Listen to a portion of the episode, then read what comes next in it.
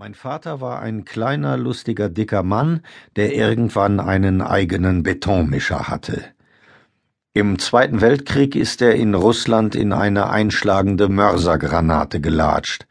Einer der Granatsplitter landete in seinem Kopf und legte vorübergehend sein Brain lahm.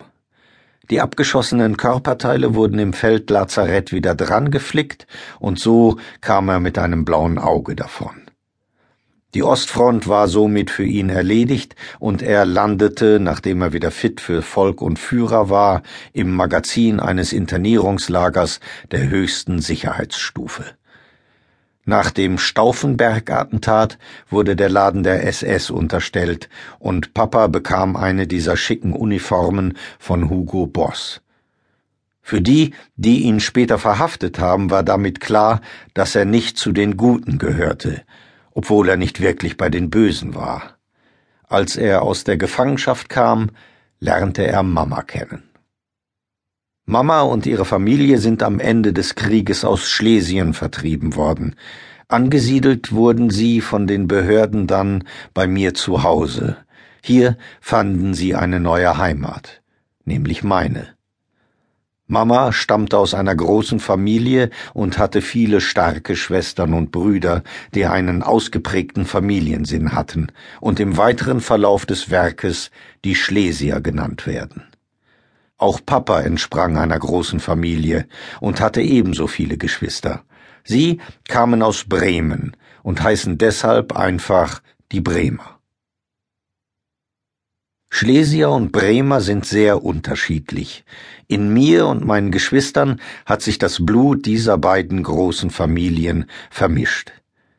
Wir waren fünf Kinder, wobei ich 1990 erfahren habe, dass Papa schon einmal eine Familie hatte. Deren Mitglieder wohnten aber in der damaligen Ostzone und hatten für mein ursprüngliches Leben vorerst keine Bedeutung. Nur Halbbruder Klaus hatte es rechtzeitig aus dem Osten in den Westen geschafft. Er hatte mit den Schlesiern genetisch nichts zu tun. Meine Familie gestaltete sich also folgendermaßen. Am ältesten war Papa, dann Mama, dann Bruder Hans Günther, dann Bruder Jürgen, dann ich, dann Schwester Mausi und die jüngste war unsere Schwester Almut. Manchmal wohnte auch noch Halbbruder Klaus mit seiner Frau Susi aus Finnland mit dem Haus. Ihre Kinder waren meine Nichte Leila und mein Neffe Lasse. Ich war mit drei Jahren schon zweifacher Onkel. Wenn man in einem kleinen Haus zu elft ist, kann schnell Nervosität entstehen, weshalb diese Geschichte auch eine Geschichte über Nervosität ist.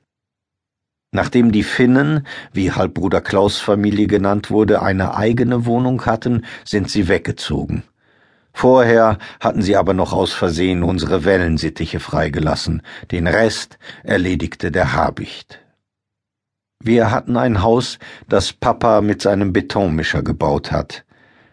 Am Anfang war es wohl recht eng, und damit wir nicht zu nervös wurden, gab es bei Tisch eine strenge Sitzordnung.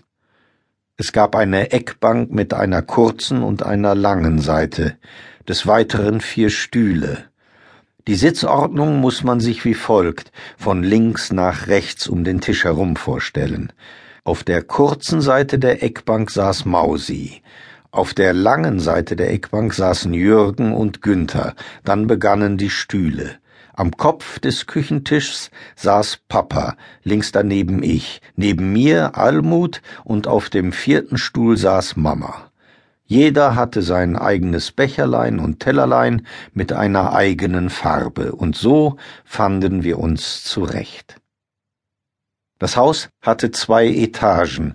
Unten wohnten wir und oben Mamas Schwester Tante Inge mit Tochter, Mann und dessen Mutter, Oma Weiß.